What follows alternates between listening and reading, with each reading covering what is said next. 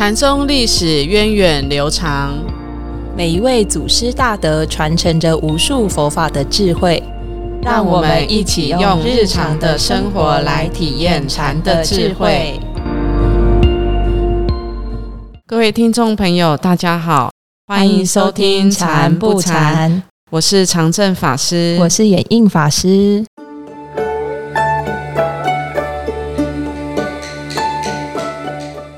不知道大家是不是还记得我们在讲百丈怀海禅师的故事的时候呢？曾经提到马祖道一门下有所谓的三大士，说的是哪三位禅师呢？因为我们介绍过了，对不 对？百丈怀海禅师，这个我们讲过了。对，今天我们要进入到西塘智藏禅师，所以这是两位，还有一位，还有一位是谁？非常有名，南泉普愿禅师。我想我们应该后面几集也会讲到他，因为他的故事也是非常精彩。嗯，那今天我们要介绍的就是三大士的第二位西塘智藏禅师。在介绍这个禅师生平的时候呢，其实我们之前不管是讲到百丈怀海啊，或是清源行思，或是呃，我们听到很多的禅师，像黄破西运禅师。他他们前面两个字都是他们所居住的这个山地地名，对不对？像清源山、清源行思，哦，永嘉玄觉、永嘉玄觉，他是在他是永嘉人，还有百丈怀海，因为他住持在百丈山或是大雄山。可是这个西塘智藏禅师呢？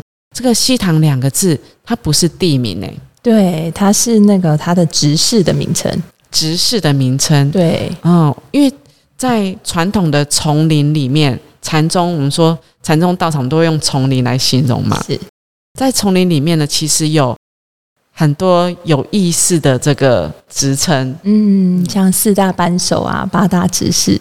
对，其实他这个他这个西堂，他是仅次于首座的一个执事，所以其实有点是尊称哦，这位禅师很重要的一个长老法师的一个尊称，对不对？是。那在我们僧团里面。其实我们也还是有沿用这个传统丛林的这些职称，没错，包括哪些？像我们现在还有用的手座啊，然后堂主啊，对，然后像我们八大执事里面很多点座啊，然后大寮里面。监院啊，监院也是，都监也是，对，都是嗯。传统的，都是传统丛林的这些职称。对，好，那我们再回回来看，其实西塘智藏禅师他的。生平他也是很年很小就出家了，嗯，八岁就出家了，嗯，而且他本身也是江西人哦，对，就是不离江湖。那他小时候呢，其实就有善于看相的人看到这个西塘智藏禅师的时候，哎，就看他的这个仪表和他的气度都跟一般人不一样，吼，对，就讲到说这个小孩啊，骨气非凡。未来呢，一定会是一个法王的辅佐。对，果然是这样，对不对？对，其实我们如果人品好的话，我们内内外在的行为应该是一致的，就会呈现在他的整个气度上面啊。不不只是这样哦，其实，呃，我们我们看到是一个人的外表的呈现。那我我们在山上生团里面，我们都会有早晚课嘛。是，有时候我们都会被。轮流被派当维诺，就是要带领大家唱诵。有时候唱诵的时候下来，哎，就反正说，哎，你今天状况不错，嗯，或者是有时候他会说，哎，你你最近是不是闷闷的？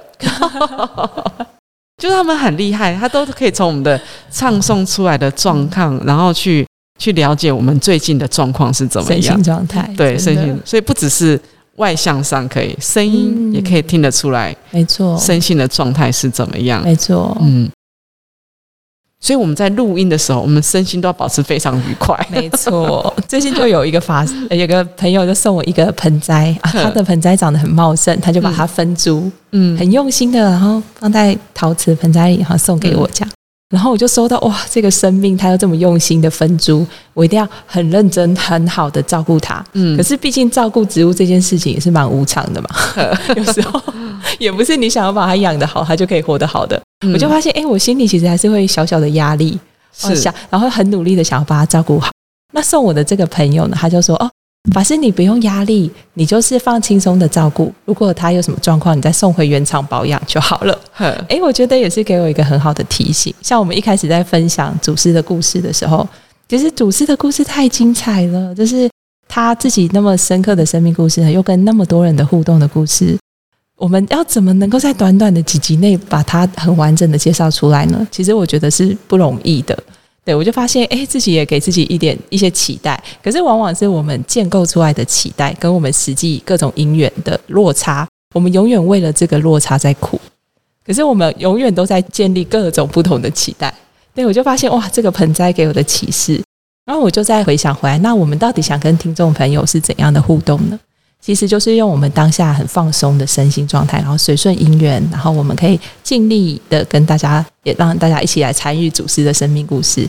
这种身心状况的一种相应吗？心心相印或共鸣，嗯，才是最想给分享给听众朋友的。法师现在是真心流露哦，但是我更好奇的是，后来盆栽有被种好盆栽现在我还是很努力的 把它养着。好，我我们再回回来这个西塘智藏禅师他一个求法的过程。他八岁出家，可是他其实大概到十三岁，他就到靠近马祖的。道场去亲近马祖道一禅师，而且他也是在马祖门下最久的，对，非常得到马祖的一个重视器重，没错，也亲赴袈裟，就是把心法传承了给他，对不对？他也留下来照顾僧团，嗯，继续领众。我我记得好像前面在介绍百丈怀海禅师的时候，有讲到一个公案故事嘛，最后就说今入藏。禅归海是，就好像说，哎，西塘智藏禅师他是很适合深入经藏的，是。可是，在有一天呐，嗯，这个马祖道一他就问西塘智藏说，哎，你为什么不好好研读经典呢？对呀，这个智藏他就回答说，我我为什么要去研读这些经典？对啊，马祖道一就说，你你之后可以去教人呐，嗯嗯，然后智藏禅师他的。回应让我觉得哇，真的很很很佩服他的一个他的人格哦。他就说我不敢轻易的为人师，是因因为其实我们就是得到了一些讯息或是学习到一些东西的时候，我我们往往的表现是我们很想去分享，然后这过程当中有时候不免会有种好为人师的一种状态出现，嗯。可是西塘智长，你看他得到马祖道一这么的器重，可是他仍然是非常的、非常的低调，对不对？很谦虚，很朴实。老师都还在，我怎么可以妄为人师呢？对啊，我能够在师傅的教导下得到毕业证书就不错了。对，所以他是非常的。谦卑的这样子一个特质哦，修行人的一个特质。对啊，只是我们修行之后，哎，出家之后的学习，其实都也不是为了我们自己，是为了众生，然后要去学无量的法门。因为大家是不同根器嘛，要不同的方法切入，所以其实马祖道也借此鼓励他，你是为了要去学传承啊，然后你为了众生要去学广学。嗯，那因为西塘智藏禅师，他看得出来，他是一个比较低调内敛的人。那所以大家可能对他也是比较看他就比较平平的哦。那一直到他也去其他地方参学，包括他有到当时牛头宗，就是牛头法融这个法脉下来是的法清禅师，也是当时红化一方的一个大禅师哦。是，他他受到这个马祖道一的这个嘱托，哦，他就是马祖道一要自常去跟法清禅师交流交流 去参学。好，然后反而是在这个 问答之中呢，哎，西塘智藏禅师他的智慧才显露出来，是，然后才被大家另眼看待，对不对？就是这个过程到底是发生了什么事？就是马祖道一禅师其实听闻进山有人住山，嗯，哎，就想说那他就是来了解一下他的状态，然后他就取了一封信，画了一个圆圈，然后就把它封函。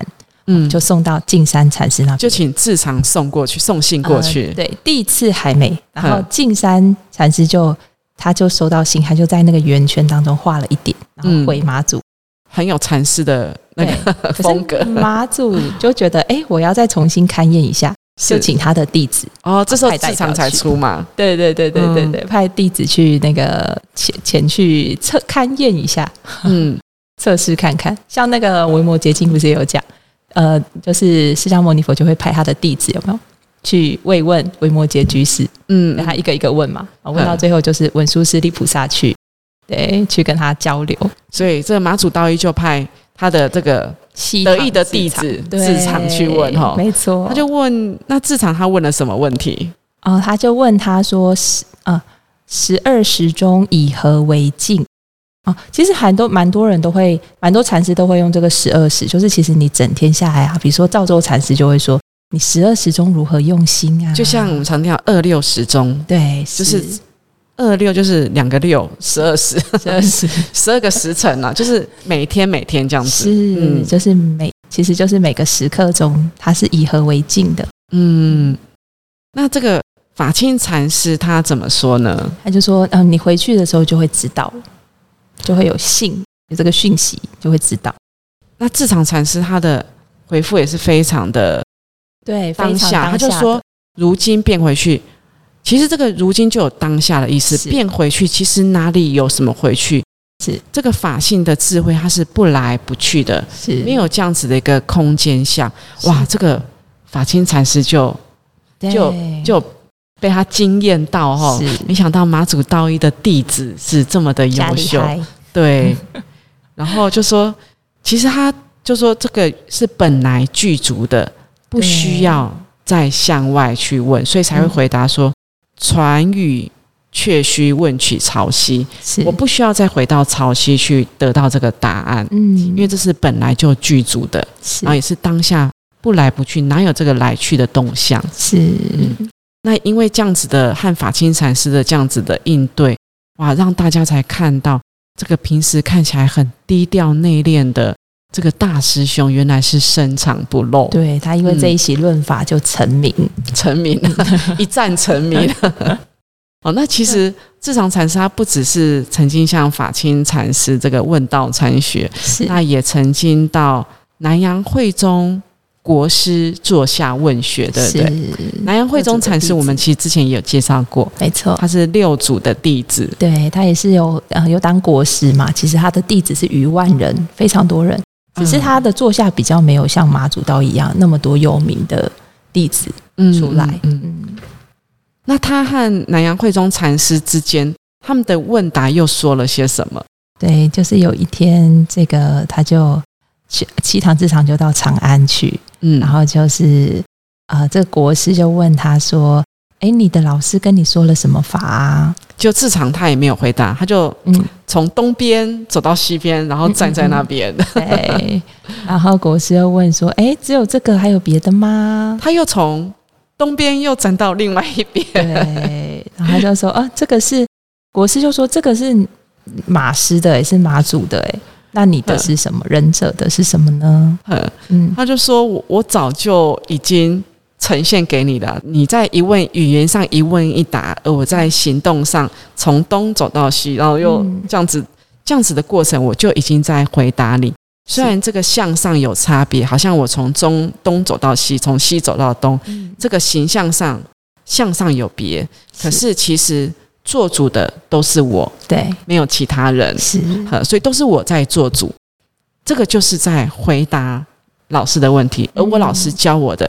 就是这个，嗯，做自己的主人是，嗯，而不去放下对现象上的一个分别对立，嗯。嗯，其实就是直指人心，嗯，这样子的一个教法，嗯嗯，所以他用行动来表示他的老师所教导他的是什么法，嗯，可见这个西塘智常他的智慧是非常深的，是，而且虽然说。进入常禅归海，可是我们看他的回应的方式也非常有禅师的一个风范，对不对？因为毕竟他就是马祖道一坐下的弟子，所以绝对是不会离开禅法的一个根本哈。那他也深受马祖道一的重视嘛，所以马祖道一圆寂之后呢，其实是由智常来继续领导僧团，因为我们知道像之前百丈怀海他得到认可之后，他就是到百丈山去开了一个新的道场，对，领导一个新的道场。而原本这个道场呢，原本这个僧团就是由智常继续来领导，是，嗯，他就是在一样在江西的公公山的宝华寺这边领导僧团，嗯。那后来他开始正式开堂说法之后，嗯，其实当时的很多的官员啊、士大夫也都开始向智常禅师来学习禅法，所以他的弟子也是非常非常多，没错。而且不只是呃在正旦东土的弟子，还有从远从新罗而来的，是对，这个新罗就是朝鲜，朝鲜对。就智常禅师有说，哎，他遇到这个道义禅师，就说哇。曾可以传法者非此人而谁？哦，他们是很看重他的。那这个道义禅师也曾经去参礼过淮海禅师，也得到了看他的看重，就说：哇，江西的禅脉难道就是要归属到这个东国？嗯，那这个道义禅师，我们说他是海海外来求学的一个禅师哦，从朝鲜来来求学的一个禅师。他后来的确也不负众望，将呃，他从这个。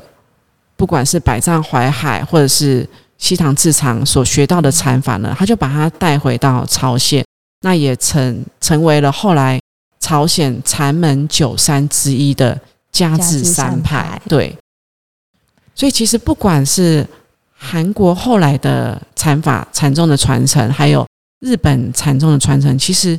都是渊源于唐朝的时候，对唐朝中国跟中国这个汉传的禅法有非常非常深的一个渊源，是。都是大圣禅法一脉哈，是。嗯。